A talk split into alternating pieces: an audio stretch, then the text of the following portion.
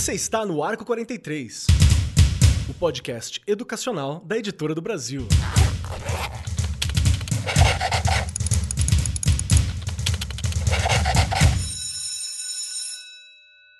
Saudações, saudações para você que está ouvindo a gente aqui, você que é professor, você que é estudante, você que é coordenador. Eu tenho certeza que os nossos ouvintes já entregaram esse programa para os diretores, para os gerentes, para o pessoal que organiza ali a escola para ouvir, porque foi uma das lições de casa que nós conversamos alguns programas anteriores. E hoje o nosso papo é direcionado para você, você aí que está associado à gestão escolar, você é um professor bem engajado, que gosta de dar umas dicas, a coordenação a gente vai conversar hoje sobre gestão de equipe escolar. Esse assunto que às vezes fica meio de lado na pauta principal, mas nós estamos sempre citando aqui no Arco 43 Podcast. Regiane, desde a primeira vez que o seu sorriso resplandecente adentrou por entre os salões desse podcast, tá falando sobre a necessidade de formação de professor, sobre o olhar dela com a vasta experiência em gestão, além de sala de aula que teve. Então é um assunto que a gente está sempre batendo. E como você você que está acompanhando a gente já sabe, se você for novo, vai ficar sabendo agora. Nós sempre começamos nos apresentando. E aqui, sentada à minha destra, está ela, o sorriso resplandecente desse podcast, a voz que é o tilintar dos anjos, a paladina da educação que está ali todas as manhãs ao acesso de todos vocês. Regiane Taveira, como você tá, Rê? Olá, você tá se superando, hein, Keller? Meu Deus do céu!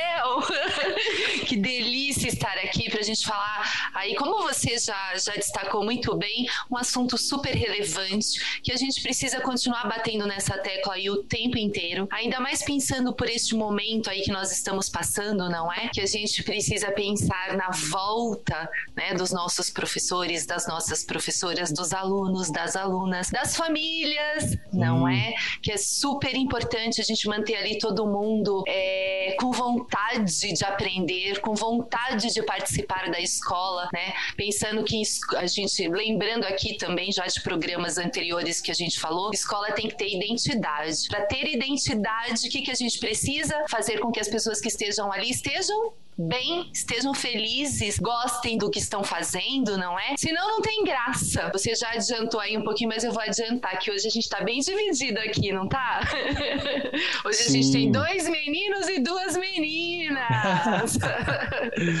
Sim, hoje a gente tá bem bacaninha aqui. E como vocês também já sabem, e se você chegou agora, vai ficar sabendo, não somos nós, eu, Marcos Keller e Regiane Taveira, que dirigimos essa mesa. Nós chamamos pessoas aqui peroladas de sabedoria, coroadas no conhecimento e na experiência para discutir esses papos, para falar com a gente sobre o dia a dia e sobre as questões que estão em pauta. E hoje aqui ao meu lado, seguindo a nossa mesa virtual, que podia ser real, podia ser uma mesa material, tomando um cafezinho, podia, mas ainda não dá. Espero ansiosamente por esse momento. Está aqui comigo Francisca Paris, que é educadora formada em pedagogia, especialista em psicologia e mestre em educação. Foi presidente do Conselho Municipal de Educação e secretária de Educação de Ribeirão Preto. É autora de vários materiais didáticos daqui da casa, da Editora do Brasil, inclusive, viu? Tem até página com o nome dela, se você procurar aí, Editora do Brasil e Francisca Paris, você acha fotinha, livros, tem o material todo junto com o conteúdo. Seja muito bem-vinda, Francisca. Como é que tá as coisas por aí? Do seu forte da quarentena, nessa distância,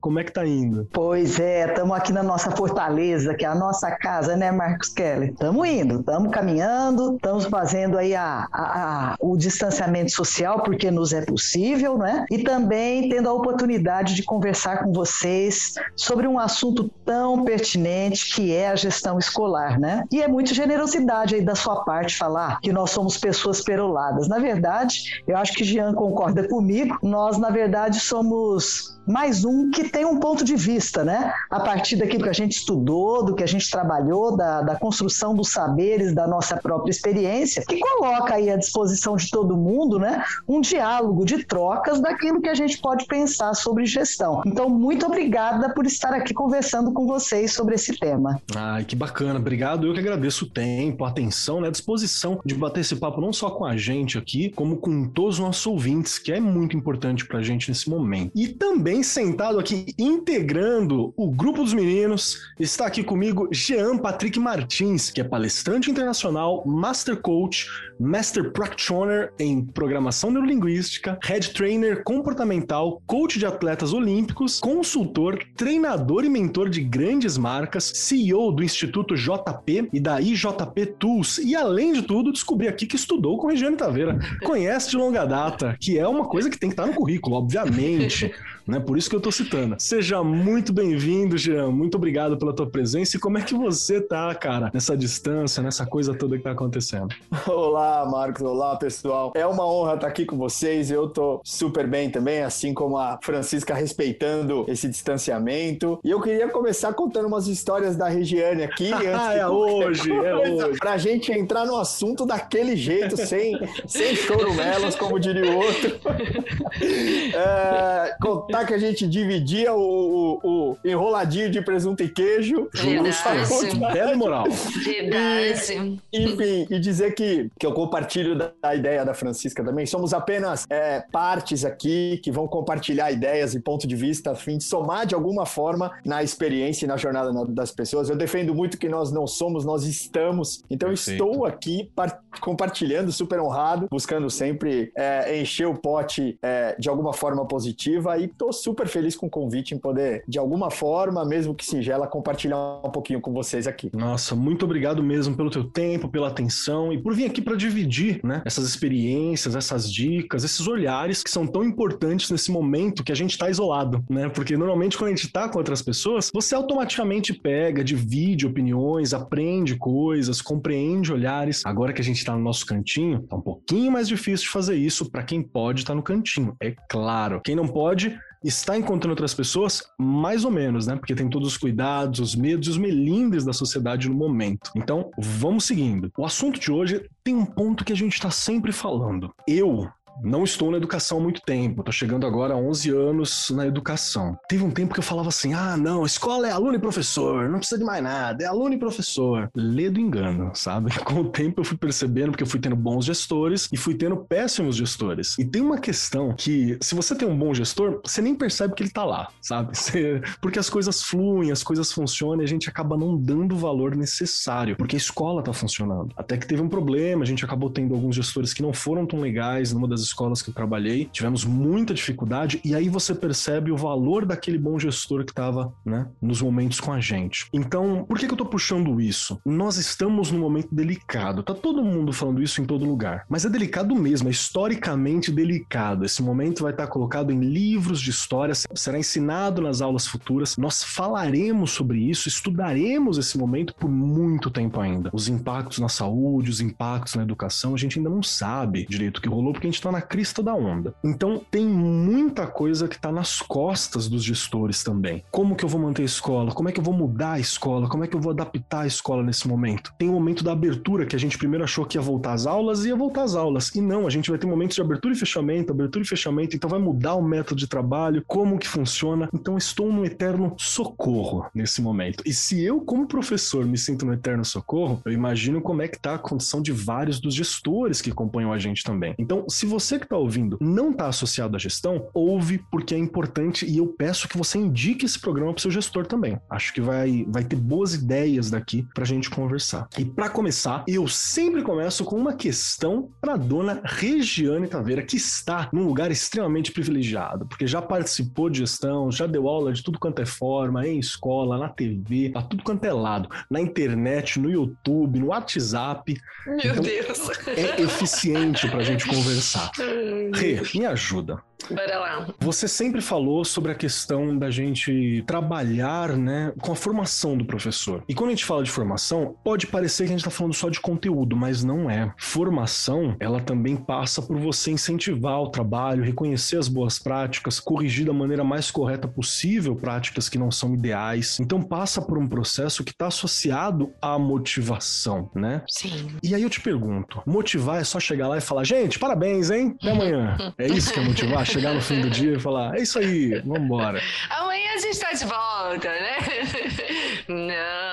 Você trabalhar a motivação ali com a sua equipe é no dia a dia, não é? Eu já contei aqui a história né, da minha última escola, onde eu fiquei seis anos, que eu peguei uma escola com o IDESP lá embaixo. Os professores estavam desmotivados, não é? Porque você tem aí a questão de alcançar metas, né? O tempo todo, alcançar metas, alcançar metas. Nossa, aí chega lá no final do ano, você vai olhar, ih, a gente não alcançou, a gente não conseguiu. É, se você não tiver uma equipe gestora que olhe e fale, gente, peraí, nós trabalhamos, nós fizemos a nossa parte. Então a gente precisa descobrir aí o que está além não é? Porque eu já vi escolas trabalharem muito bem e não alcançarem, não é? Até porque talvez esteja já num, num, nível mais alto, né? Então, neste momento, as pessoas ficam desmotivadas. Poxa, a gente não conseguiu. E não é assim. Tanto que a gente sempre fazia, né, aquela questão de, ah, a gente alcançou, vamos fazer um, um, um almoço, vamos fazer um café. Então, não alcançou também.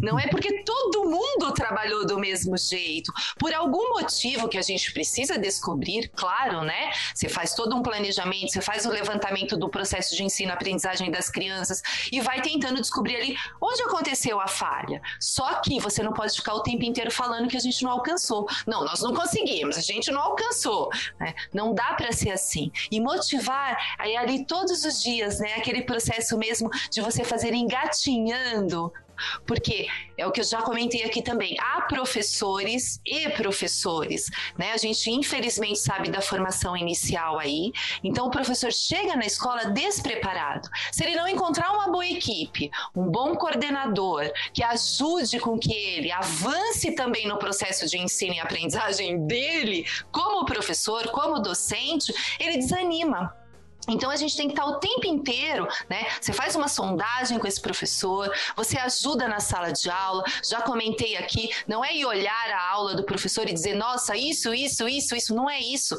É assistir a aula, volto para minha sala, sento com esse cara, dou um feedback e digo para ele, onde eu posso te ajudar? Vamos montar uma aula juntos, Perfeito. não é? E você vai estar tá trocando, né? E vou aqui de novo falar, Paulo Freire, é o tempo inteiro, né? Eu tô ensinando e aprendendo, ensinando e aprendendo e aí, quando ele percebe essa parceria com a gestão, ele fica animado. Já é um motivo dele ficar motivado. Poxa, eu tenho uma equipe gestora que está comigo, não é? Mesmo que dê algum problema ali, eles estão comigo. Então, é um processo que não é fácil, não é em um ano que você consegue, não são em dois. Leva aí uns quatro, cinco anos para sua equipe estar ali, querer ficar na sua escola, que eu já comentei isso também, né? A escola pública tem isso, eu peço remoção, eu vou embora eu não gosto. Mas se a turma gosta, eles ficam, não é? Eles querem permanecer ali. E isso é, assim, é fundamental. O tempo todo você estar junto.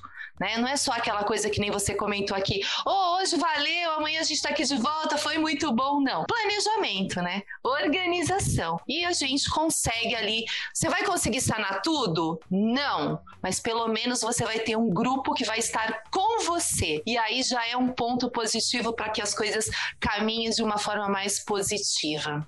Muito bom, muito bom mesmo. Eu quero puxar essa questão para Francisca, porque a Francisca ela também tem uma experiência ímpar de gestão, né? Porque trabalhou na, na secretaria municipal, então é a gestão da gestão, né? Que está bem acima da estrutura, tá vendo toda a estrutura municipal. Essa ideia de que a gestão ela é, é um processo, você acha que ela está bem difundida? Às vezes a gente confunde isso, né? Porque eu acho que eu já tive experiência de trabalhar com pessoas que parecia que gestão era uma série de atos como se fosse um papel encenado e não é isso, ela é um processo de longo prazo e você não sabe quando termina, inclusive, talvez nunca termine. Então, como é que funciona essa visão do que é gestão para você? É, eu acho que eu concordo plenamente com você, Keller, que se trata de processo, e eu costumo dizer assim que quando a gente entra no universo da educação, né, o trabalho da gente, ele não é assim o trabalho do pedreiro, que eu acho fantástico, mas que ele é perceptível e visível, né? Você passa ali na construção de uma parede parede, de um muro, né? Num dia ele está em um metro, no dia seguinte ele já tem dois metros e é perfeitamente perceptível o trabalho desenvolvido, né? Na educação não é assim, né, Keller? Infelizmente, eu concordo plenamente com o que disse a Rê, que você tem que trabalhar muito tempo para acontecer. E o processo de gestão, sobretudo, é a mobilização das pessoas. É, ser gestor é mobilizar o seu grupo, seja ele do ponto de vista de uma política educacional, à frente da secretaria, como eu estive, ou à frente da escola, como um gestor escolar, você precisa mobilizar não é, o seu grupo para que, na perspectiva da coletividade, isso é fundamental, né, você possa alcançar os objetivos da instituição, daquilo que você quer. Tá? E essa mobilização vai muito, Marcos, a partir, um, do acolhimento que o gestor tem, inclusive da diversidade dos professores, da, eu não vou dizer só os professores, não, né? Da equipe educativa. E eu chamo de equipe educativa, inclusive, os funcionários é, administrativos da escola, os funcionários de secretaria, de limpeza, porque na escola, sendo adultos, eles também têm uma, uma função, não em sala de aula, mas uma função de educar. A hora que ele orienta um aluno, a hora que ele às vezes chama uma atenção, de fechar, fecha a torneira que está vazando água, né? Isso é uma atitude educativa. Então, eu amplio essa visão de educadores, né? Tem aqueles que são formados para isso e que tem uma intencionalidade na sua prática, que são os professores, mas todo mundo que está na escola é educador. E é nessa perspectiva da coletividade e da gestão democrática, eu não acredito absolutamente né, de uma gestão autoritária, você não consegue nada, porque as pessoas jogam o jogo de desfazer, né? Que é, na verdade, é boicotar, porque ninguém quer ser objeto de ninguém, nós somos sujeitos das relações que a gente estabelece com os outros e assim também na gestão. Então, além da gestão ser um processo, que concordo contigo, ela é um processo coletivo e ela é um processo democrático principalmente na escola pública. E eu gosto muito do Vitor Paro, né, o pensador que trabalhou aí com a gente na USP, que ele traz uma perspectiva que ele diz assim, que na visão dele não era legal você ter um diretor de escola, um gestor de escola. É, na visão dele seria uma, uma função tripartite, seriam três gestores com, vamos supor, igual possibilidade de decisão e comando, mas com competências muito diferentes. E ele nomeia um gestor que ele fala que é de caráter burocrático administrativo, que é aquela pessoa que precisa sim estar na escola, trabalhar com toda a questão de documentação, trabalhar, que seria uma pessoa mais de secretaria, mas também que seria, vamos dizer assim, ó, o síndico do prédio, né? Cuidar dessa questão do ambiente, que isso é importante. O outro seria aquele gestor que teria o um caráter eminentemente pedagógico, que trabalharia, sobretudo, com duas questões, né? A gestão da aprendizagem dos alunos e a formação continuada dos educadores. Esse cara teria somente essa função. Mas ele coloca um terceiro terceiro, Kelly, que eu acho fundamental na escola pública, que ele chama do gestor da comunidade externa, que é o gestor dessa. Não, eu acho isso fantástico, porque ele fala assim: você não tem um cara que faz uma comunicação e trabalha a comunidade para a comunidade se perceber dona e pertencente àquela escola, é, você não consegue é, de verdade é, muitos resultados, porque a escola ela está nesse bojo cultural que é a comunidade. Um pouco de Darcy Ribeiro nesse sentido. Então eu acho concordo com você, é um processo, vamos lá, né? Só repetindo aí para os nossos ouvintes, isso é mania de professor, viu, Kelly?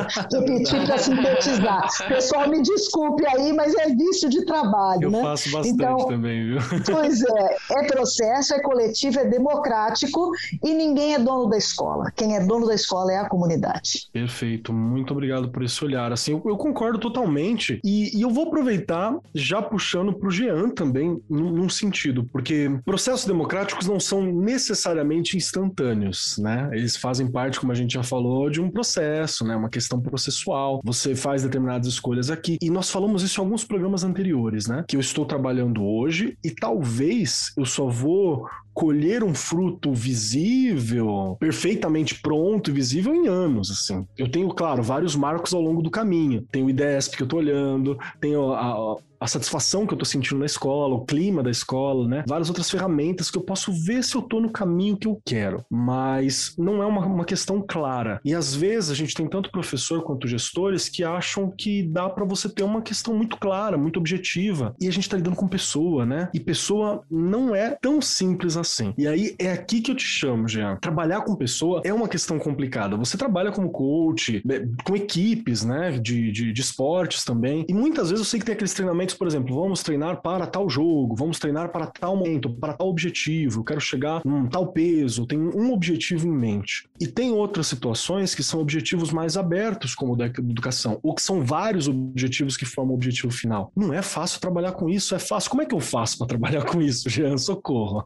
Bom, vamos lá. É, eu compartilho muito do que a Francisca falou, eu acho que é incrível a, a, Rê, a Rê também. Eu, eu vejo um, um, um, agregado, uma somatória de competências, uma somatória de habilidades, é um lugar onde você une tudo isso e faz com que as coisas aconteçam. Fazendo um paralelo, Marcos, com o que você falou, o atleta ele tem ali um objetivo, ele quer uma medalha olímpica, o objetivo dele é ser campeão olímpico. Então, em quatro anos, ele faz uma preparação, ele tem essa estimativa de tempo, porque se em quatro anos ele não fizer o melhor que ele pode, ele não vai ser escalado para ser o representante do país, e isso não vai fazer com que ele tenha a chance de competir uma Olimpíada. Então, o tempo ele está estimado ali, né? Ele está é, é, determinado. Como você falou na escola, para o cara de repente conseguir realizar ou um cara que quer alcançar, alçar voos mais altos, ele não tem é, necessariamente um, um, um, tempo ali. Mas o que eu diria é que, pensando no processo de gestão, eu, eu interpreto a gestão da seguinte forma, uh, e, enfim, motivação de equipe. Eu acredito que quanto mais apto o, o, coordenador, enfim, o diretor, a pessoa da escola tiver para lidar individualmente com cada pessoa, como ela, se ela souber o antídoto que funciona para cada um, eu acredito que isso acelera significativamente o processo, porque não necessariamente o antídoto que me motiva te motiva ou motiva os nossos ouvintes aqui. Então, eu entendo que é muito particular isso. Então, eu tenho uma gestão onde eu falo tudo para todo mundo, que também seria inviável toda vez você falar com cada um. É muita gente, demanda tempo. É, é, fazendo uma reflexão que é uma coisa que a gente tem menos, ou talvez nesse momento tem mais, não sei. Mas é, é, é uma coisa que eu entendo que tem que ter algo para todo mundo e tem que ter algo individual, tem que ter algo particular. E eu também enxergo que é muito particular o tempo que eu você ou qualquer um de nós vai levar para realizar, porque isso está atrelado à vontade, a desejo, à entrega. Tem pessoas que em um ano conseguem crescer significativamente dentro do business, dentro da área que eles estão, dentro da escola. O cara se torna um professor referência. Por quê? Porque ele está pautado em outras coisas, né? Ele, ele, ele tá ali correndo atrás de fazer o melhor que ele pode, estuda bastante, se envolve bastante. Às vezes está mais é claro, né, as questões, né? Não tem tanta travo, tanta questão para lidar antes. Pois é, o cara tá otimista, ele tá motivado, ele tá empenhado e faz parte. Tem pessoas que já vêm com esse modus operandi, vamos dizer, funcionando. E dentro do modelo de gestão, o cara enxergando cada um, acho que ele tem que ir lá e apertar esse botão de ativação em cada pessoa para ela se engajar, se envolver, fazer o melhor que ela pode, porque independente do contexto, eu particularmente enxergo que todos nós temos possibilidades e escolhas, né? Eu até fiz uma postagem outro dia que tá escrito: você escolhe, es, entre parênteses, colhe o que planta. Então, eu acho que está muito relacionado a isso também. Um gestor eficaz, para mim, ele tem que ir one on one ali, um a um, para bater um papo. Ele tem que ter a visão macro, ele tem que descobrir o que motiva a Francisca, de repente, é diferente do que motiva a Rê, o Marcos, o Jean. Eu acho que isso tem que acontecer. E eu enxergo que esse é um caminho que vai acelerar o processo de evolução, o processo de engajamento. Hoje, eu, eu estudei um caso recentemente de engajamento, cerca de 27%, isso no, de uma pesquisa geral, cerca de 500 empresas, estou trazendo um outro, um outro cenário, uma outra área, mas o que trabalha na empresa são pessoas, assim como que trabalham nas escolas também. Hum. Então, né, não são androides nem robôs, são pessoas. Então, para mim, funciona super. É, 27% são engajados, 50 e poucos por cento são desengajados e 19, alguma coisa assim, são totalmente desengajados. Então, ou seja, o cara vai trabalhar porque ele precisa ganhar o dinheiro para pagar a escola, comprar comida tal. Então, acho que o gestor tem que ter a habilidade de agregar valor, de gerar valor, de mostrar pro cara que ele pode mais, de mostrar pro cara que ele consegue, de limpar as lentes dele ali, talvez de uma experiência antiga de, de modelo de família que ele vinha, de crenças, de fazer o cara enxergar que é possível. Eu, particularmente, humildemente, enxergo que é essa é uma grande força dentro do processo de gestão e certamente os professores se sentiram mais engajados, talvez não iam querer trocar de escola, pedir como a Rê falou, ah, me muda de lugar e tal, porque o clima é gostoso, ele Sim. percebe que ali ele vai conseguir evoluir, porque as pessoas se engajam a partir do momento que elas percebem que elas podem crescer. Essa é uma forma de engajamento. Então, se o cara só entende que ele pode ganhar o dinheiro e ele pega o dinheiro e paga a conta, ele pede para trocar, porque no outro lugar ele vai pegar o dinheiro também e vai continuar pagando a conta. Então, não se tem prazer, né? Não existe brilho nos olhos. Então, eu acredito que é, isso faz uma grande diferença. Eu gostei muito Perfeito. dessa fala, muito mesmo, porque tem essa, essa questão de você conhecer a tua equipe, né? Parece bobagem falar isso, mas tem muito professor que não conhece toda a equipe da escola, tem escolas enormes, né? Tem gestores que não conseguiram conhecer todos, ainda mais no momento pandêmico que a gente está vivendo agora. Você aí, Verdade. de 2025, acho que eu vou jogar para 2026 para ter certeza. Você aí de 2026, que, que já acho acabou que é a pandemia. É garantido. Nesse momento a gente está é. em momento de pandemia, então tem hora que, né, lembrem-se disso, se alguma coisa que parecer muito pouco móvel né, na, nas nossas colocações. Mas tem muito, muito gestor que começou o ano em pandemia e trocou professor e não teve a chance de vivenciar um dia a dia ali. E é limitado quanto a gente consegue conviver via internet, via meios mediados, né? Então acho que é muito legal essa questão de você conhecer, até para você poder mobilizar o pessoal para o processo democrático, né? Eu acho que dá para fazer uma leitura bem rasa de se falar assim: ah, não, mas é, o democrático não é total? Não, o democrático é total, mas nas suas particularidades, tá? Não é de massa. Ele é total, é todo mundo participando, mas a partir das suas individualidades, das suas particularidades. Eu não quero que você responda como colega, é para você responder como você. Eu quero ouvir você naquela hora. Pessoas às vezes confundem, né, esse processo. Então, acho que esse começo é muito bom, né? Cortando aí um pouquinho, Keller, lembrando, a Francisca colocou ali agora há pouco do Victor Paro, lembrando que ele já fala, né, que a gente não pode falar de administração escolar. Ele fala, já há uma divisão aí, são duas coisas, né? Quem na escola não funciona essa coisa de alguém administra e os outros ficam ali só sendo administrados, uhum. não é? Você está lidando com pessoas que têm que fazer parte daquilo para aquilo dar certo. Senão, parece sempre que a gente está naquela coisa, né? Alguém mandando e você fazendo o tempo todo. Isso não pode acontecer na escola. Ela falando me lembrou, me veio à cabeça, né, essa fala dele. Sabe que eu tive o prazer de conhecer o Vitor uma, uma, uma vez que ele visitou uma escola em que eu participei, que tinha uma gestão fantástica, assim. A escola tava num caminho muito louco, assim, incrível. Deu para curtir muito esse momento, mas gestões também passam, né? E aí é importante é o que fica de valor. Nós fomos até lá, não foi ele que foi até a escola, ele foi até uma escola e a gente foi participar. E eu acho essa, essa questão de uma visão como um corpo, pensar como um corpo, escola, comunidade, processo educacional como uma coisa só é muito bacana, né? Porque senão se a gente pensa muito separado, não é um relógio, gente, é uma pessoa, não é um relógio, não é uma máquina que você tá troca. Tudo conectado, né? Exato. Verdade. Não dá pra tudo conectado. E quando, e, quando, e quando a Rê fala administração escolar, é, cara, quem administra a escola é o zelador, entendeu?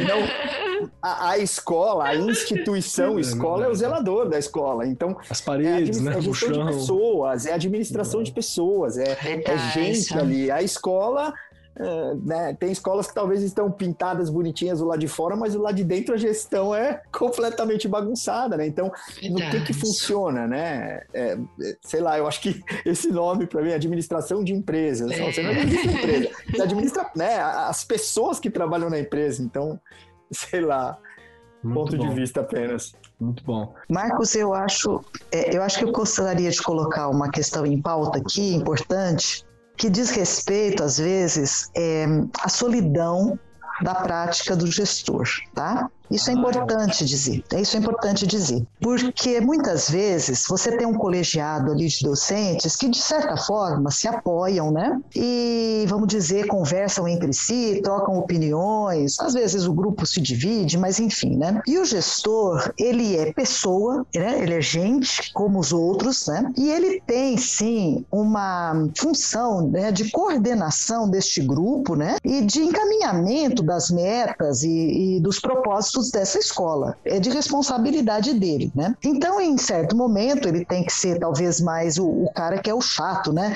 Que vai cobrar, que vai lembrar das responsabilidades, que vai apresentar o cronograma, que vai dizer da importância do horário, né? E aí deixa que ele fique assim uma pessoa na escola um pouco solitário. Então, nesse sentido, eu acho que é fundamental que as secretarias de educação do estado, dos municípios, né, promovam assim muito formação continuada de gestão gestores exatamente como eu penso a formação continuada de professores. Porque eu gosto muito de trabalhar a formação continuada de professores, né? A partir do que Antônio Nova, né, pensador, pesquisador português, que é uma das maiores referências sobre formação de professores no mundo, ele chama de você trabalhar a epistemologia da prática do professor, né? O que que ele traz isso? O saber da prática. E ele coloca que o saber da prática, ele tem que ser, como a Rê disse, ele tem que ser tematizado, né? A partir da sala de aula mesmo. Olha, vamos ver o que que você fez em sala de aula. Agora tá, vamos à luz, né, Keller, da filosofia, da psicologia, da aprendizagem, de desenvolvimento, à luz da didática, à luz da história da educação. O que que isso representa e como que a gente pode te ajudar a trabalhar isso da melhor forma? Pronto. Desta, nessa situação, eu quero fazer um recorte para dizer quem é que trabalha, evidentemente, de forma adequada, a epistemologia da prática dos gestores. Como é que a gente sabe quem tem boas práticas e teoriza essa prática para reafirmar ou para corrigir, se for o caso, né,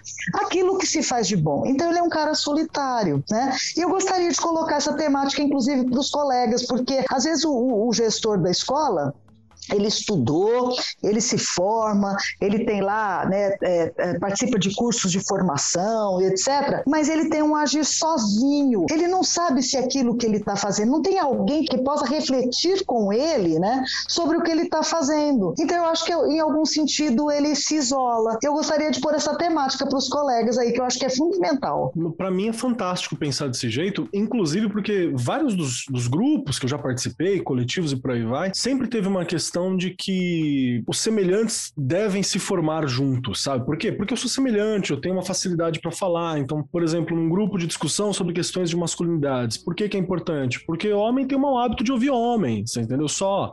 Então, ser corrigido por um homem ajuda ele a entender as questões que estão erradas, que tem que melhorar adolescente, quando forma um adolescente, você tem uma facilidade, uma comunicação, você gera um laço ali. Professor formando professor é legal porque você não tem aquele distanciamento, né? Ai, tá vindo de cima a formação, né? Ai, que tá vindo de cima. Não é desse jeito. Então é um pouquinho mais fácil esse processo todo. Eu acho muito importante e eu quero fazer aqui a crítica a, a, a essas formações também, porque eu concordo. Às vezes é uma formação muito burocrática, né? Uma formação de como usar tal dispositivo e não da prática escolar mesmo assim. Rê, fale você das suas formações. Você sentia falta de uma, de uma formação de, entre pares também? Sim, eu na coordenação, eu posso dizer que eu tive uma boa formação. Se eu disser aqui uhum. que eu, uhum. né, eu sempre fui muito atrás também, né, não, não vou mentir, Com eu certeza. fui estudar, fui atrás, meu mestrado foi baseado em cima, né, da questão da coordenação. Você fez o processo da epistemologia, né, de olhar aquilo lá e criar saber a partir exato, daquela tua realidade. Exato. Esse foi teu mestrado. Né? Eu fui atrás, mas assim, eu tive uma boa formação, não posso reclamar o período que eu estive na secretaria, que estou, eu estou hoje na secretaria, né? Hoje lá na Seduc.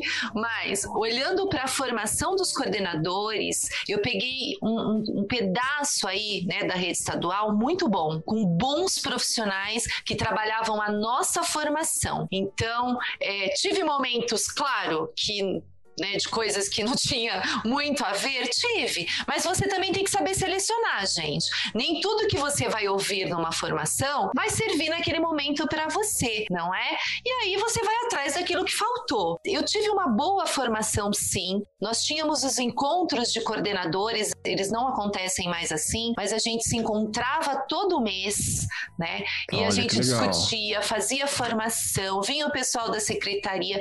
E vou aqui até parabenizar o pessoal da SUM aqui de São Paulo, que olha, é sempre a, o pessoal muito engajado ali, né, da parte pedagógica, preocupados com a formação dos coordenadores. E assim, e a gente pode dizer, o Keller, que vai mesmo de diretoria para diretoria. Como vai de escola para escola? Como vai... Não adianta, tá? As pessoas têm que é, estar ali. É um mundo, Sim, né? eles têm que estar, devem estar ali engajados para trabalhar a formação, porque o coordenador é uma peça fundamental, o PC é uma, uma peça fundamental na escola escola. Se ele vai trabalhar a formação de professores, ele precisa o tempo inteiro estar em formação. E aí a gente vai colocar aqui também a questão do diretor, como a Francisca colocou, né? Dele se sentir sozinho. Eu já estive na gestão também como vice-diretora, como diretora. Gente, realmente é super complicado, porque acaba, né? Eles acabam esquecendo que a gente precisa de formação o tempo inteiro para discutir, para conversar, não é? Esses encontros da coordenação pedagógica da escola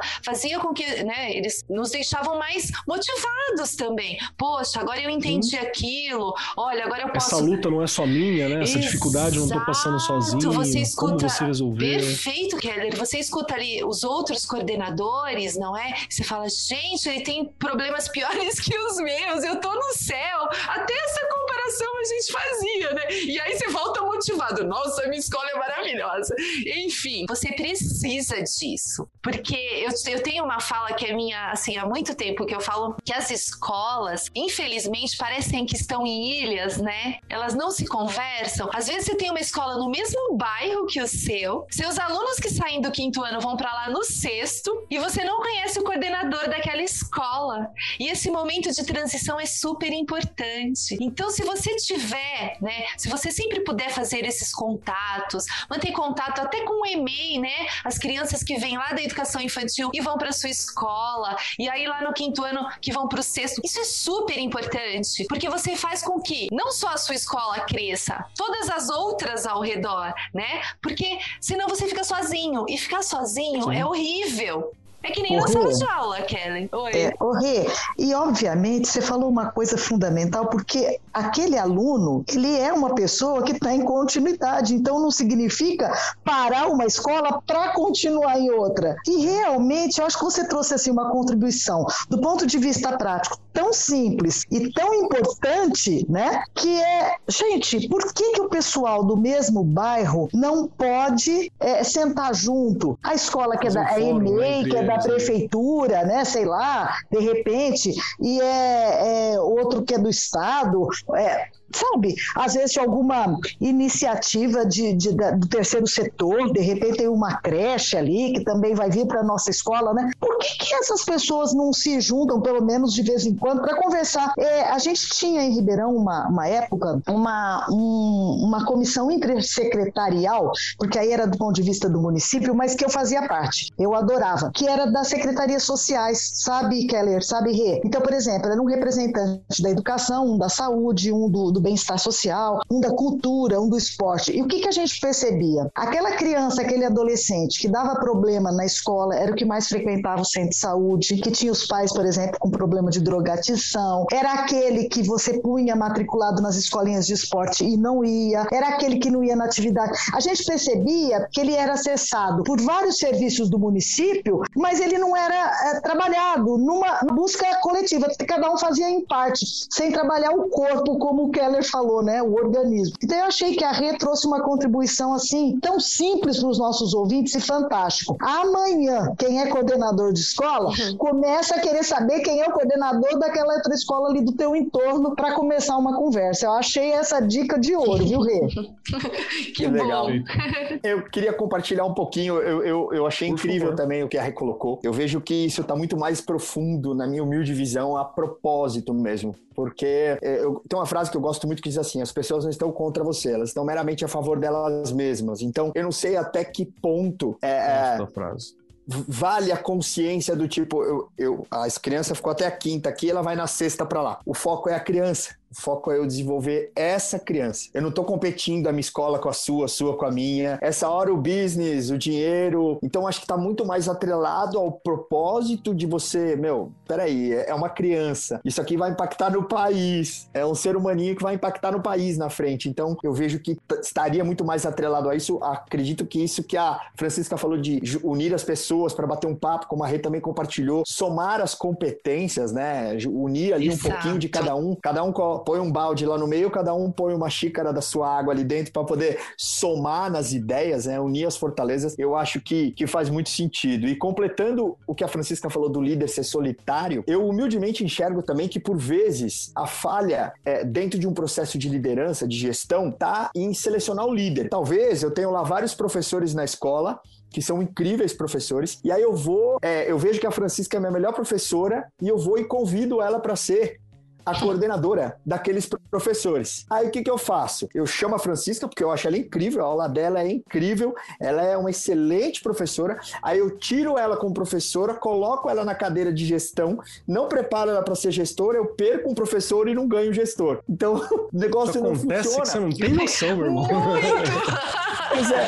Então você fala, cara, eu vou, eu vou, pegar, né? A Francisca é a melhor que eu tenho, ela é incrível, eu vou trazer ela para cá. Então, é, por vezes, eu acho que talvez um processo um pouco mais de descoberta, de avaliar, de entender, para ver se o cara quer. Porque talvez em alguns casos o cara tá sentado, vivendo, né? Está professor e aí ele tem uma chance de estar gestor ali no momento. Talvez em algumas é, oportunidades o que vai balizar a tomada de decisão é o quanto vai aumentar é no salário dele para que ele dê aquele próximo passo. Então, é, eu entendo que esse processo de descoberta, entender um pouco, talvez o diretor vai descobrir quem é o melhor coordenador, é, enfim, isso vai descendo a, a, a, escadaria ali, se é que desce ou sobe, mas vai passando por esses processos todos até você chegar exatamente num, num, num modelo ideal. Tem um vídeo que eu gosto muito, que chama Children See, Children Do. Eu não sei se vocês já viram esse vídeo. Ele é incrível, né? E ele mostra uma das coisas que eu acredito que funciona com criança e funciona quando você é um gestor, que é o exemplo que é a postura Sim. que você dá, a atitude que você tem, o jeito que você se conecta, o como você atende o cliente, o como o cliente é aluno ali naquela hora, o como você fala,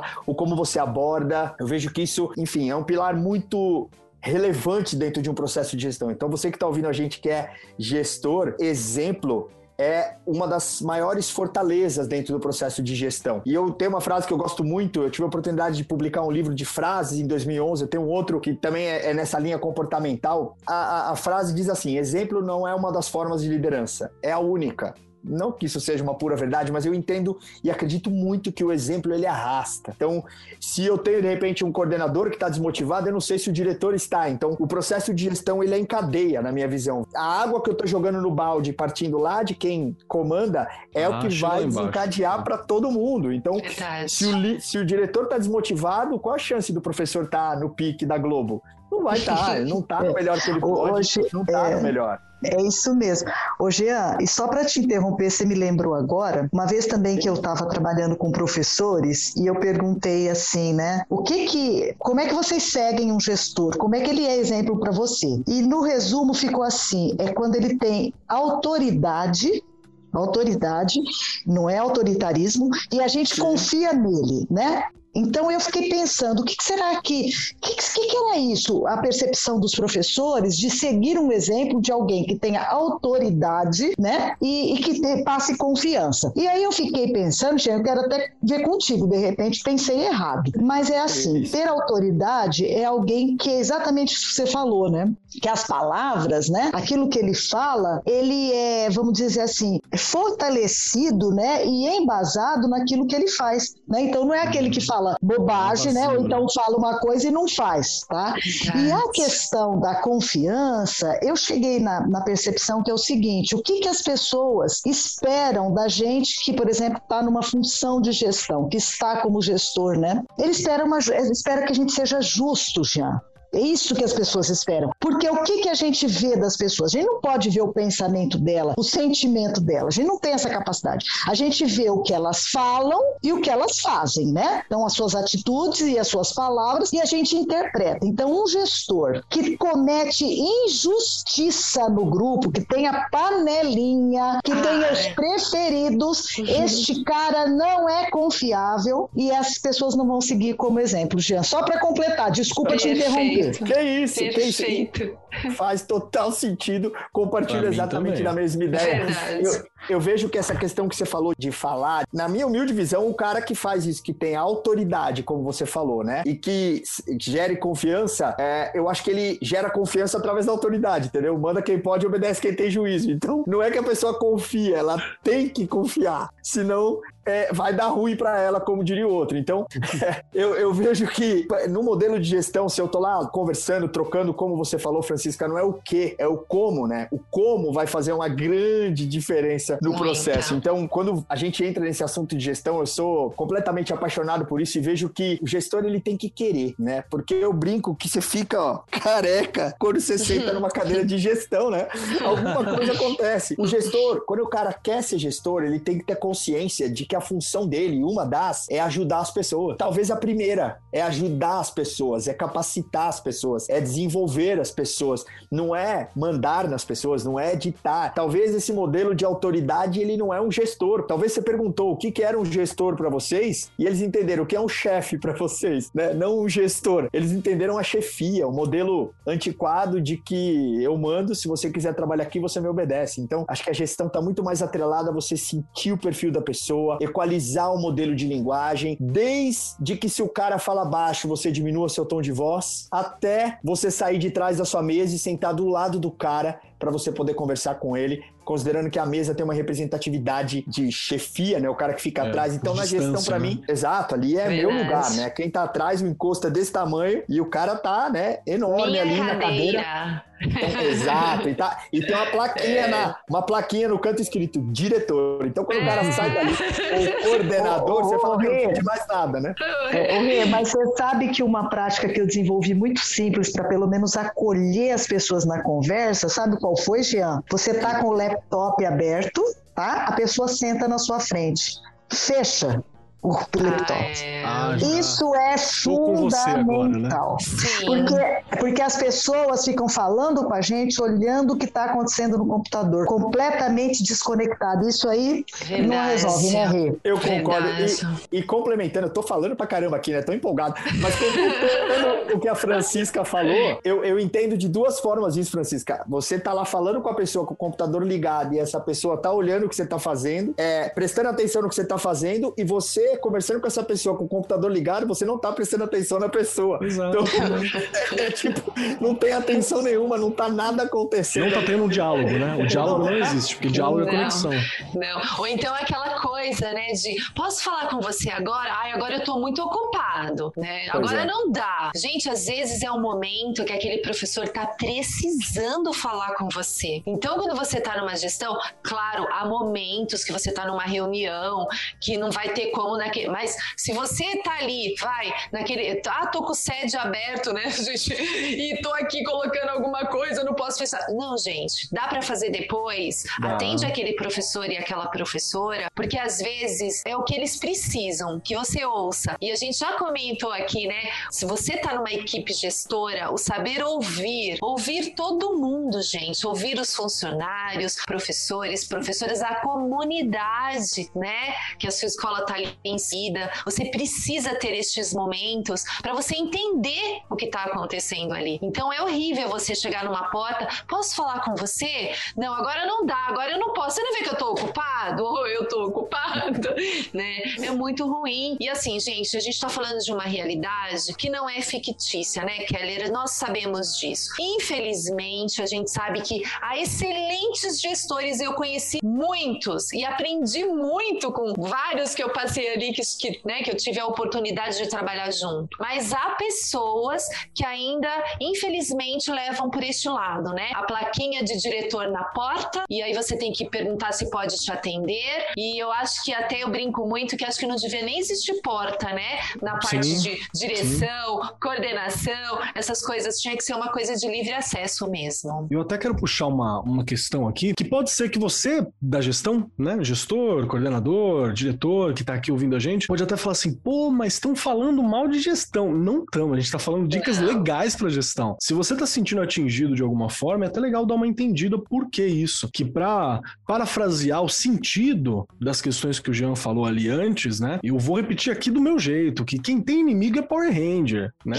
quem, quem, quem, quem é invejado é Beyoncé. A gente tá aqui lutando junto pela mesma coisa, é né? Não tem como. Não é essa a intenção, né? A gente tá, tá no mesmo caminho, a gente tá no mesmo lugar. Então, por favor, se você tá ouvindo assim, falou, ai, mas, mas eu não, mas sei lá, eu não saio da mesa, eu não abaixo o laptop. Isso é sobre intenção. Entende o que a gente tá é, falando? Gente. Isso é uma atitude que demonstra uma intenção. Qual que é a intenção? A intenção de que eu estou aqui para te ouvir. Eu não estou permitindo que a mesa nos divida, não estou permitindo que o notebook nos divida. Se você tem outra coisa que te divida, sei lá, é, é, é, supere isso. É essa questão. A gente precisa de conexão nesse momento. E, inclusive, Verdade. porque a volta às aulas está chegando agora, e, gestor, eu sei que você também está machucado, você também está quebrado, você também está ferido, porque tá todo mundo assim. Né? E você ainda tem uma missão ali, que é acolher os outros filhos naquele espaço que acaba sendo visto como seu.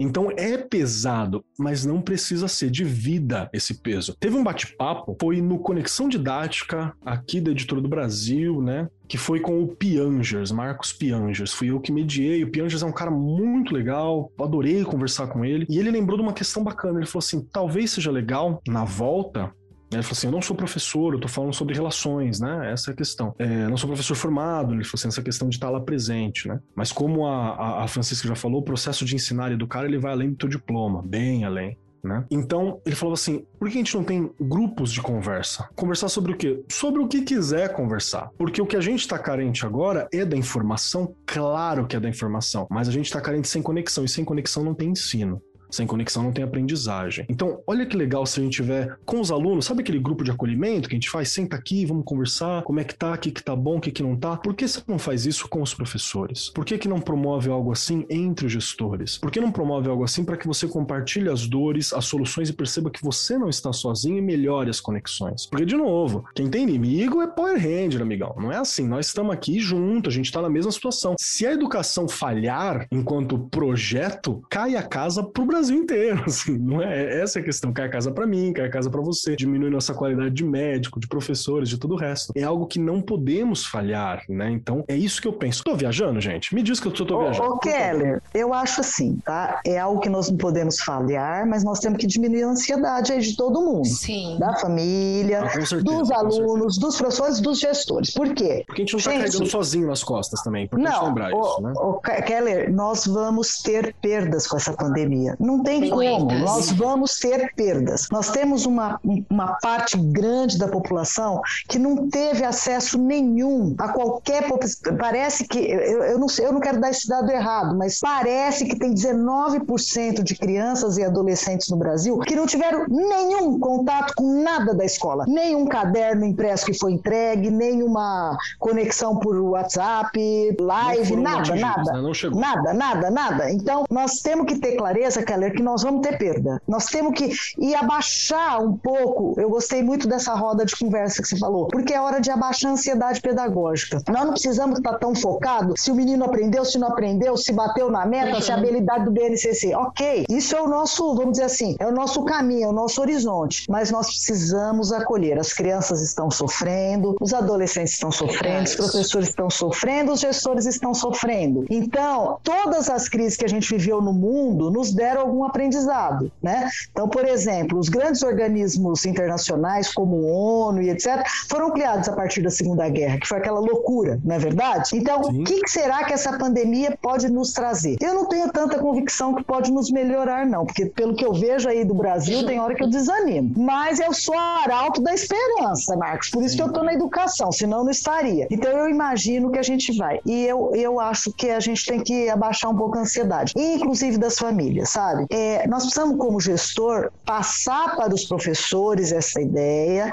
que a família não é professora, a família não tem didática, a família não sabe fazer como a gente sabe fazer. Temos que deixar isso claro, que eles vão fazer o possível, dentro do tempo possível, dentro daquilo que eles compreendem, e os professores também. Não, não, nós sabemos que, como você falou, que essa interface mediada às vezes distancia, os professores também têm dificuldade, então calma, baixa ansiedade. Todo mundo vai ter perda. Agora não é hora de ver quem ganha, é hora de ver quem sobrevive. Em todos os sentidos. Isso é importante. Perfeito. E eu quero puxar uma coisa para você, Jean, nesse sentido. É, você trabalha com toda a questão de motivação, né, de botar para frente. Como que a gente pode trabalhar essa questão de, de, de dar esse gás, né? Porque a gente está numa situação muito difícil. Tem gente que às vezes olha para as situações e a gente não vê o, o, o gás. Então, eu, eu queria saber como que a gente pode dar esse gás, conversar, trabalhar, nutrir mesmo, nutrir uma união, nutrir uma, uma disposição, nutrir uma, uma potência de vida nessa situação toda e sem negar a realidade, porque não, não é essa a ideia, né? Também não é a ideia de falar, ah, não está acontecendo nada, gente, não é isso. Sim, sim, claro. Né? Então, como é que a gente pode fazer isso para buscar uma. Eu vou, eu vou usar a palavra produtividade, mas não é no sentido de, de trabalho, sabe? É uma, é uma produtividade de vida, é produzir, sabe? No sentido de produzir para mim, de produzir energia, de ficar bem. Tem alguma coisa que dá para dar uma dica? Dica, dar um olhar, que talvez seja um caminho, né? não precisa ser uma, uma receita, porque eu acho que a gente não tem, cada escola é uma realidade, mas um caminho de olhar para a gente pensar, para o gestor trabalhar e para os professores que estão aqui levarem também para suas escolas? Claro, eu, eu, eu nunca falei tanto durante essa pandemia sobre inteligência emocional, que é até uma coisa que a Francisca passou, mas não usou bem essa palavra, ela falou de, de um outro jeito, como eu falei, é, é, ela ficou uma coisa muito importante agora para o ser humano cultivar, que é a inteligência emocional. Como se não fosse antes, né? Saber lidar com as emoções, com as adversidades. É, a gente, obviamente, foi chacoalhado pelo mundo e estamos passando por essa adversidade agora, mas já passamos por outras. Então, a habilidade de saber lidar com essa, com esse momento vai baixar a ansiedade, vai colocar todo mundo no controle, como a Francisca falou. Você ter, ser um guardião de si mesmo, né? Ser, enfim, é, é ter comando sobre si mesmo, pilotar a sua nave e fazer com que as coisas fluam por caminhos diferentes. Então, se eu pudesse compartilhar aqui alguma coisa com o pessoal que está ouvindo a gente aqui, seria para você cuidar da sua inteligência emocional, independente do contexto. Não para ela começar agora e depois que acabar a pandemia você largar. Eu diria que é ad eterno você ter controle Sim. sobre a sua inteligência emocional, como você lida com as emoções, como você lida com a emoção do outro, como você é, percebe que está saindo do seu melhor estado, do seu estado de, de autocontrole de energia. Então, eu imagino que cuidar da inteligência emocional agora é, é assim, crucial e importante para a sobrevivência, como a própria Francisca falou. A gente não está aqui para ganhar nada, tá aqui para sobre quem chegar no final desse negócio e sobreviveu já pode se considerar vitória, campeão, vitória. porque se, é se uma um jornada. Prêmio, né? Não, totalmente. né? É uma jornada extremamente desafiadora. Então, algumas coisas que a gente escuta por aí, enfim, os livros mostram, literatura, estudiosos, é, sobre, enfim, psicologia positiva, sobre. Eu não sou psicólogo, mas sobre psicologia positiva, sobre a ciência da felicidade, é você cultivar um estado de otimismo. Quando você está num estado de otimismo, apesar do cenário, porque vamos lá, ficar otimista lá na Disney é totalmente fácil fácil, né? Eu você consigo, hein? Garanto que eu consigo. Não, eu, eu, você pode, ó, de qualquer jeito, botar otimistão lá. Agora, ficar otimista num cenário né, que a gente está vivendo agora, esse é o desafio na minha humilde visão. Então, uma pessoa otimista, por exemplo, ela aumenta a dopamina no corpo dela, que é o hormônio que dá o prazer, que dá aquela sensação boa. E quanto mais otimista você tá, vai realizando, vai retroalimentando aquela dopamina, vai aumentando a produção e você vai cada vez mais fazendo. Por exemplo, pessoas otimistas, elas pouco procrastinam, pouco entram em depressão, em negatividade, porque o estado de energia delas é diferente. Elas enxergam o mundo de outra forma. Aí talvez algumas pessoas podem falar, ah, Gema, você não conhece a minha vida, cara. Se eu te contar. E a diferença não é necessariamente a vida, é como você olha para ela. É a leitura que você faz. Uns, é, você pega duas pessoas, coloca no mesmo cenário, um tá lidando super bem com aquilo na mesma escola, um tá lidando super bem, tirando de letra, controlando as emoções, ansiedade baixa, cadenciando bem as coisas, e o outro tá em pânico, tá saindo da casinha, os dois fazem a mesma coisa. O que que muda? Não é o contexto, é o como eu lido com essa, com essa variedade. Então, cultivar estados de otimismo são extremamente poderosos. Comer é... coisas gostosas, conta também? Posso me dar umas ah. tortinhas de vez em quando? Ah. um x-salada. pode, pode, pode. Então. É, isso com certeza facilita. Eu, eu, eu estudei recentemente bastante sobre meditação, né? Sobre mindfulness. Ah, a gente escuta muitas pessoas falarem, ah, vai meditar, tal. Aí a pessoa fala, mas eu não sei meditar, gente, eu não sei, nunca fiz curso. É, a meditação, talvez numa base, assim, traduzindo a, a, a, uma forma bem simples, é você se reservar o silêncio por algum momento ali. Eu, quando eu pratico, eu, eu, eu fico potencializando pensamentos positivos, coisas boas. Aí, de vez em quando, uns negativinhos vem, você manda ele para lá e continua pensando positivo, porque vai vir um monte de coisa ali, né? A gente tem cerca de 40 mil pensamentos no dia, então imagina, os negativinhos vêm e falam, sai pra lá, rapaz, aqui você não entra não. E quanto mais você retroalimenta esse estado, mais você se mantém com essa energia. Então, se eu pudesse compartilhar alguma coisa aqui para as pessoas fazerem, Marcos, é reservar um tempo para o silêncio, para pensar positivo, se conectar consigo mesmo, manter um estado de otimismo. Então, quando perceber que está vindo um sentimento negativo, um pensamento negativo, é, reforça com uma palavra positiva, por mais que no começo possa parecer mentira, depois de tanto que você repete, vira uma verdade e aí as coisas começam a é funcionar. Então, eu acredito muito nesse processo, porque é, o cenário é desfavorável para qualquer um. Só que, enfim, quem, quem lidar melhor com ele vai fazer é, dessa. Vai, vai entender que essa jornada é uma jornada de aprendizado e não de punição. O que está passando é para aprender e não para punir. Por mais que nós já aprendemos bastante, né, Francisca? Já podia ter acabado, né? O pois é, já tá... tá bom, né, já, já tá bom. Já, já, já, já deu. Já entendi, gente. Já entendi. Né? Já entendi. Pode parar com esse negócio que eu já entendi. Beleza. E só para concluir, Marcos, é, você comentou aquela hora do jeito que eu tô falando, é que eu sou um cara mais intenso na comunicação, mas tem uma frase que eu digo que é assim: se as minhas palavras não fizerem sentido para você, troca as minhas palavras, mas fico com a minha intenção. Show. A intenção é em passar é. alguma coisa positiva de alguma forma. Fantástico, Jean. Muito, Muito obrigado por isso. eu, eu, queria que fazer uma pergunta para você, Francisca só porque a gente já tá ficando bem adiantado no, no, nosso horário, mas acho que a gente não pode deixar de falar isso. Comunidade. A comunidade, comunidade. escolar que a gente tem, tem em volta. Comunidade. É, e agora? É, pra ela que a escola existe, né, Marcos? Ela tá ali presente, porque eu já vi gestores que parecem que estão brigando com a comunidade também. Eu acho que não é por aí, né? Não.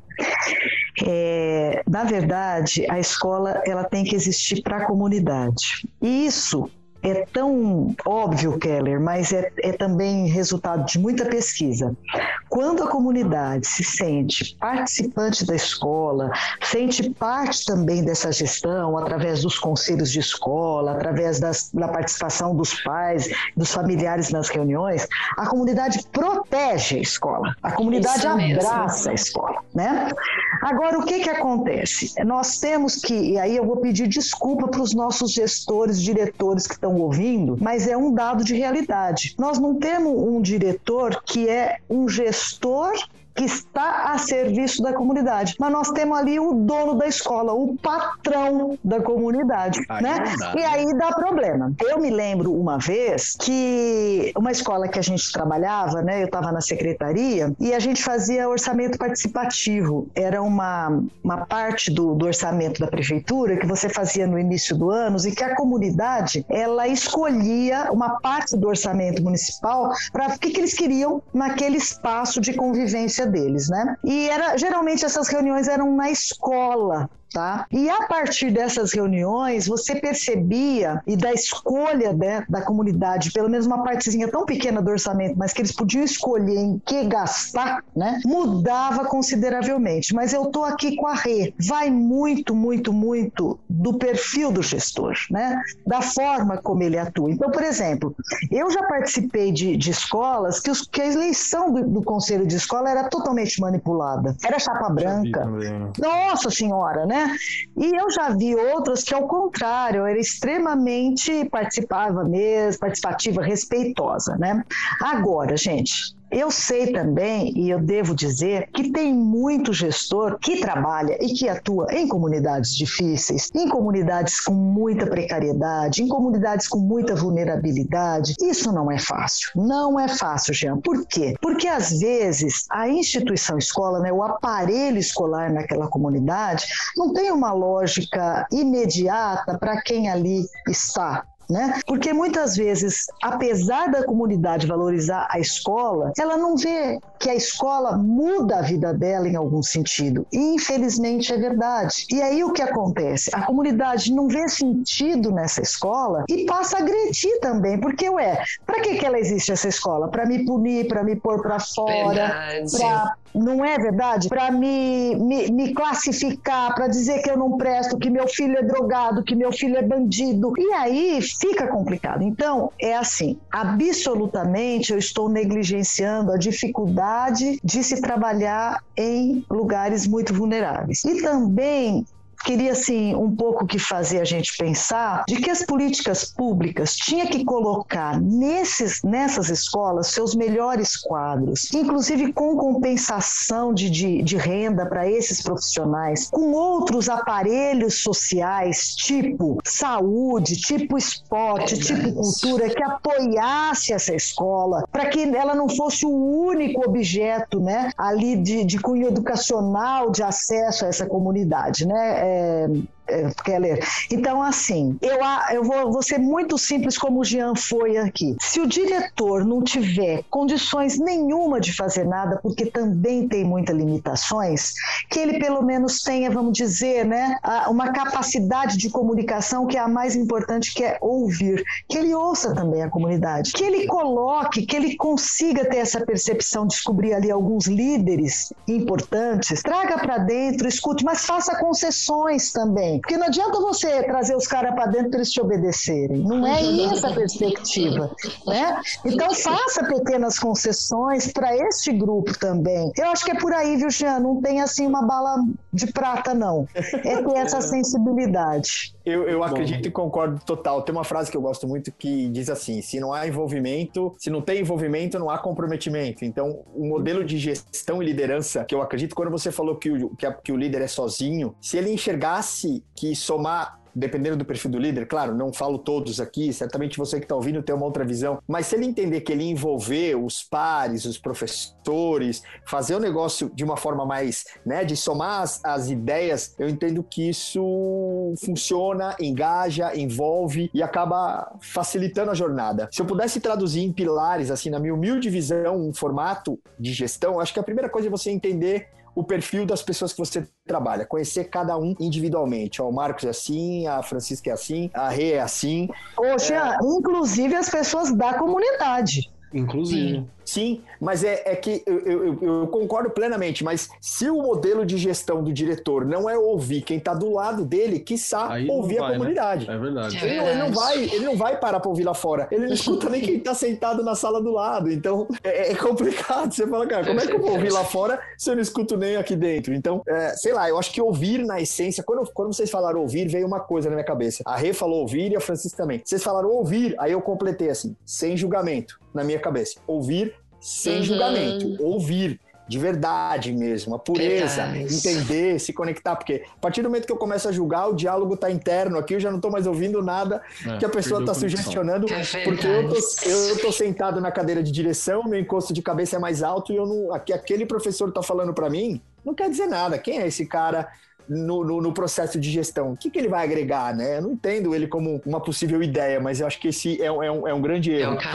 É, ajudar as pessoas a desenvolver plano de ação. Eu vejo que no modelo de gestão, às vezes, o cara fala o que a pessoa tem que fazer. E eu acredito humildemente que uma das formas de ajudar a pessoa a fazer é fazer com que ela pense no como fazer. Então, ao invés de eu dar a receita do bolo, eu pergunto: Ô você falou que você quer melhorar com esse negócio que, que você acha que pode ser feito? Ajudar o cara a trazer a ideia dele, o cara dá e vira uma. Né, ao invés do cara que já tá mais experiente com a barba branca, dizer como é que o outro tem Fica que fazer. democrático de verdade, né? Com você tá certeza, né? Eu escuto, Mar Marcos, o que, que você acha, cara, que é melhor fazer com relação a esse ponto? Porque eu posso te jogar um antídoto que não vai servir e, e eu entendo humildemente que se eu faço você falar e trazer a ideia, é muito mais fácil você se envolver com ela e comprometer do que se eu ditar como você tem que proceder. Então, na minha humilde visão, isso funciona. Acompanhar, né? Porque às vezes o cara precisa melhorar alguma coisa, ele vem na sala do, do, do, do gerente, do coordenador, do líder, do diretor. Ó, oh, você tem que fazer tal coisa, tal coisa, tal coisa, vê se melhora isso aí, hein? Vê se melhora isso, hein, cara. Pelo amor de Deus, não quero que você volte aqui falar isso comigo. Em alguns processos de liderança, isso é feedback. Isso é feedback, né? Você fala, isso é cara, é tudo, menos o feedback. de um feedback, exatamente. E o motivar, né? O cara tem que estar tá ali, tem que saber como é que ele funciona e ir botando pilha, botando pilha para que o cara, meu, se envolva, se comprometa, se engaje e faça o processo acontecer. Desculpa, falei demais, Marcos. Imagina. Não, não, imagina. Tá, tá, perfeito, tá perfeito.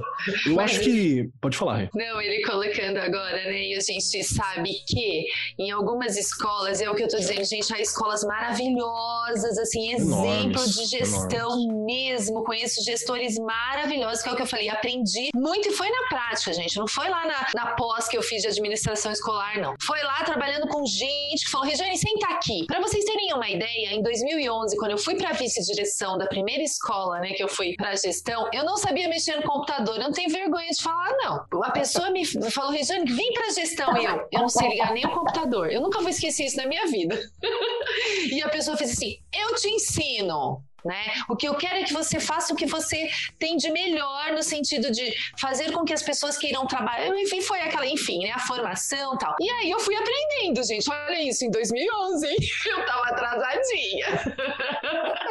Mas Rê, vem de encontro aquilo que a gente falou, você lida com gente, você sabe lidar É. com gente, né? Você É. sabe se conectar com gente. O computador se aprende. É, né? foi ficar mais fácil. Tinha que aprender. Ainda tenho lá minhas dificuldades, gente, porque eu sou da geração, da geração, né? Que nem tinha esse troço aí, era datilografia, era máquina de escrever. Então, eu tive que mu- mudar vários botãozinhos aqui pra mexer nessas coisas. E aí é Mas uma falando- confusão, porque às vezes aumenta botão e agora não tem botão nenhum mais, né? Você fala que não tem Deus botão. do é, o que eu céu, faço? Keller. Só tem um. Olha, não é fácil não. Mas assim, tudo é uma questão de adaptação, né? E, o, e o- a Francisca falando e o Patrick falando me lembrou muito daquelas reuniões que acontecem, a gente sabe disso. As pessoas vêm com tudo pronto na reunião, tá tudo pronto. Mas Só aí elas perguntam. né? Isso, aí elas perguntam assim: o que, que você acha, Kelly? O que, que você acha, Francisca? O que, que você acha, Patrick? E aí, no fim, né? No fim, já tá pronto, gente. A reunião é, é só pra fingir que é democrático. Isso é horrível. Eu já participei de reuniões assim, em escola, enfim, outros lugares aí. A coisa já tá pronta, mas pra fingir que você participa daquilo, o cara faz uma reunião. Péssimo isso, gente. Isso não é gestão democrática, hein? Fica a dica. Muito bem lembrado, viu? E eu espero de verdade que você que tá aqui ouvindo com a gente entenda que toda a ideia do Arco 43, todo esse projeto aqui é para você, para servir de formação, é para dar uma ideia, uma conversa, para deixar menos solitário toda a trajetória, tanto de você, coordenador, gestor, diretor, dos professores nesse momento aqui. Aqui é a sala dos professores que a gente não tá tendo a chance de ter. Então, essa é uma das funções, é ser essa roda de conversa, ser esse bate-papo. Mesmo que nós não possamos ouvir vocês, a intenção tá chegando e a gente tem vários outros canais de comunicação aqui colocados. A nossa hora tá muito adiantada já, a gente tá bem pra frente. O pessoal que vai ouvir vai ter uns cortezinhos, então o programa vai parecer um pouco menor. Então eu preciso encaminhar aqui pro fim. Mas ficam muitas coisas que eu acho que a gente ainda pode conversar. Dá pra fazer um gestão 2.0 ali, conversando Verdade. novamente sobre questões que ficaram pendentes, Verdade. trazendo algumas dores. Se você for gestor e quiser encaminhar e-mail ou conversação com a gente nas áreas de comentários também, fala sobre o que está acontecendo, os problemas que tem aí. Quem sabe a gente não consegue discutir sobre algumas questões. Acho que pode ser um caminho de interação com vocês também. E pra gente encaminhar por fim, eu quero lembrar uma coisa: conexão, ouçam os seus grupos. A gente está no momento sui generis para gastar o meu latim aqui, o meu latim de faculdade de história. Pra, a gente está no momento sui generis que não tem resposta pronta para nada. A gente está compreendendo, caminhando, caindo, trombando, levantando de novo, porque é isso que a gente faz. Então, eh, seja compassivo com você. Quando a Francisca falou sobre isso, é verdade. Não fica com esse peso pedagógico todo, não, porque vai acontecer e, e o- a gente não tem como um só resolver a coisa toda. O que a gente pode fazer é resolver o que a gente está ali próximo, que está ali do lado, que dá para ser feito. E caminhando pro fim, nós temos aquele momento que Regiane Taveira já conhece e os nossos convidados aqui vão ser pegos desprevenidos porque é isso que a gente faz. Que para poder sair daqui desse bate-papo, para poder sair, se não ficar preso aqui dentro, ficar preso nessa mesa virtual, nessa, nessa mídia aqui, a gente só tira você semana que vem, na próxima gravação. Para poder sair daqui, você tem que responder três questões. A primeira questão é bem difícil, hein? Se preparem. A primeira questão é: você gostou do programa? Tem que responder se gostou ou não. Eu morro de medo dessa pergunta, confesso, mas tem que responder se gostou ou não. Francisca, primeiras damas.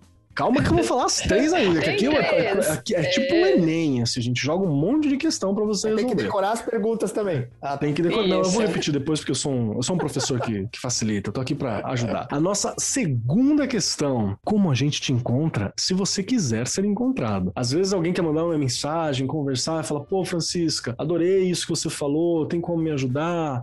Pô, Jean, que bacana, como é que eu falo com você?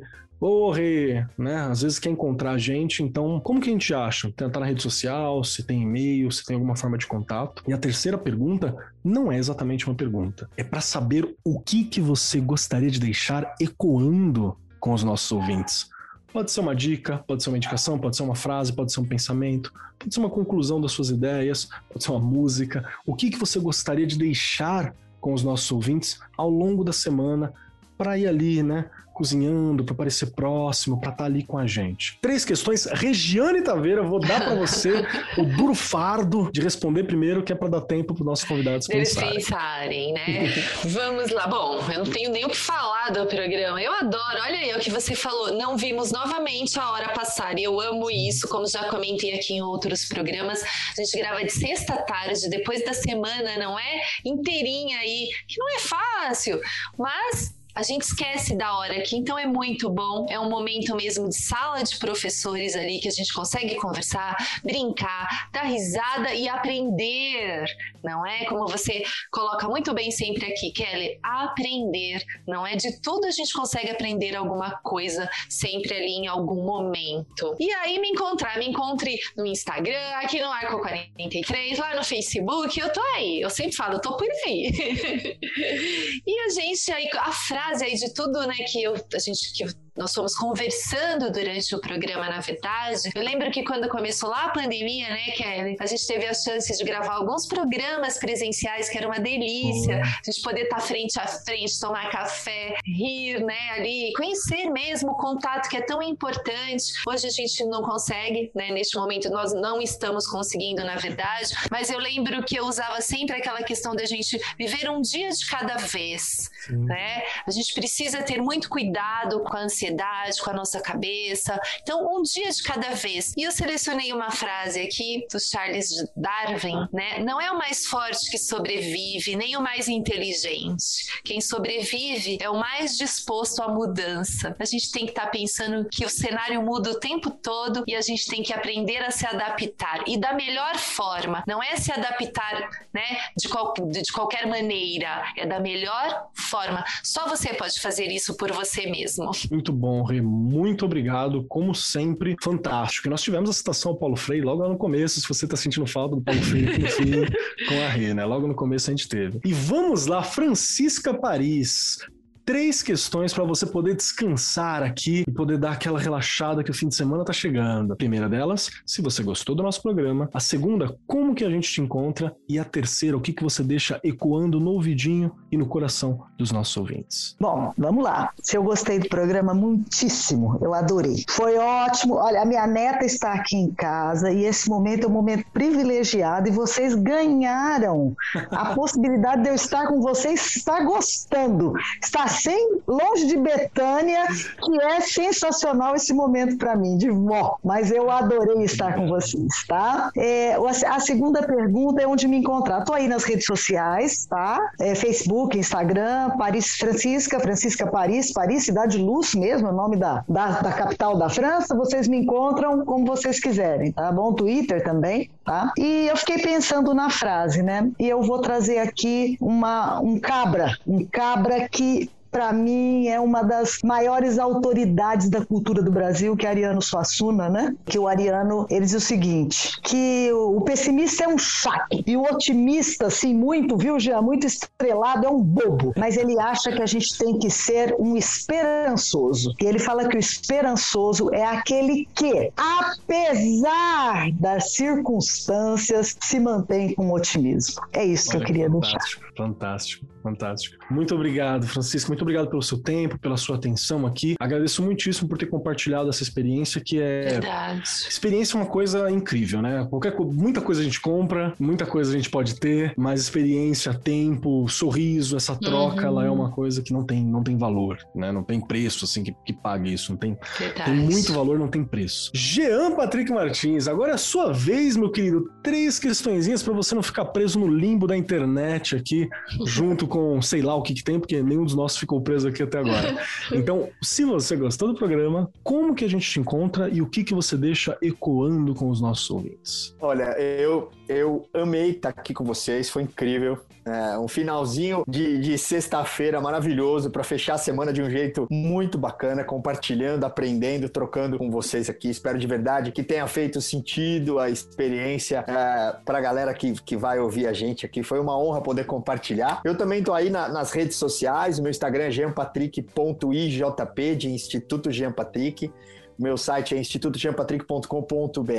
É, o Facebook é Jean Patrick Martins, como o Marcos falou algumas vezes aí. E lá a gente se conecta, vai ser um prazer compartilhar com você. E para deixar aqui uma, uma, uma mensagem, algo para ecoar, como o Marcos comentou, eu gostaria de trazer uma reflexão que diz assim: o que a mente foca, ela amplia. Então, se você focar em algo negativo, em dor, em tristeza, em coisa ruim, em que vai ser difícil e que não vai funcionar, a, a mente tende a ampliar aquilo ali, porque o nosso subconsciente é o solo fértil e aquilo que você retroalimentar ali vai começar a, a trazer para sua realidade. Então, é, foque em coisas positivas, foque em coisas boas, independente do cenário, da realidade, mantenha-se positivo, otimista, mantenha sua atitude mental positiva, que, como diria Buda, é mais uma citação para completar tudo passa. Perfeito. Muito obrigado, Jean. Obrigado Obrigada. pela fala, obrigado pelo gás, obrigado por esse olhar que é tão importante a gente ter para manter essa esperança, né? Para manter esse, esse motor queimando aqui funcionando. Por fim, eu agradeço muitíssimo você, querido ouvinte que está aqui. Eu, claro, que adorei o programa, por isso que eu tô aqui. E eu adoro essas trocas. É, eu, eu não consigo expressar em palavras assim o tamanho da formação que é para mim participar e fazer este projeto e estar tá aqui como mediador, facilitador, né? Conversando junto com a Rê aqui é algo ímpar, fantástico e único. Então eu agradeço muito. Quem quiser me encontrar por aí, Marcos Keller na maioria dos lugares, Cobalt Keller no Instagram. Por quê? Porque não, alguém já tinha pegado o Marcos Keller na minha frente, né? E não tem muitos Marcos Keller por aí, eu dei a sorte desse pegar. Então, tô por aí para quem quiser encontrar. E o que eu deixo de pensamento para ecoar com vocês, meus queridos ouvintes, é pedir para você, talvez seja legal, você voltar lá no episódio 71, que foi com a Marta e com o Paulo Rota. Porque naquela nossa conversa a gente chegou a uma conclusão fantástica, que a escola, que nós acreditamos na escola como um futuro espaço de cura, porque ele é um espaço de proximidade, é um espaço de troca para a juventude, para aqueles que vão estar lá presente e que vai participar dessa construção de um amanhã, que seja um amanhã compassivo, que seja uma manhã com o coração, que seja uma manhã bacana. É o programa sobre competências socioemocionais dos professores, que foi mais um assunto que a gente conversou aqui Verdade. nas entrelinhas, que eu acho que você, gestor, pode ter mais esse programa como uma ferramenta na mão e você, professor, pode direcionar a tua escola, ajudar a encaminhar também nesse sentido. No mais, eu sou Marcos Keller e até semana que vem. Este programa foi apresentado por Marcos Keller e Regiane Taveira. Gravação e edição Agência Bowie. Produzido pelo Departamento de Marketing da Editora do Brasil. Gerência de Marketing Helena Poças Leitão. Coordenação de Marketing Lívia Garcia. Siga-nos nas redes sociais: facebook.com barra Editora do Brasil, twitter.com barra Editora do Brasil, instagram.com barra Editora do Brasil underline oficial e youtube.com barra Editora do Brasil. As opiniões expressas no programa são de responsabilidade dos respectivos respectivos convidados e não expressam necessariamente a opinião da Editora do Brasil ou de seus colaboradores.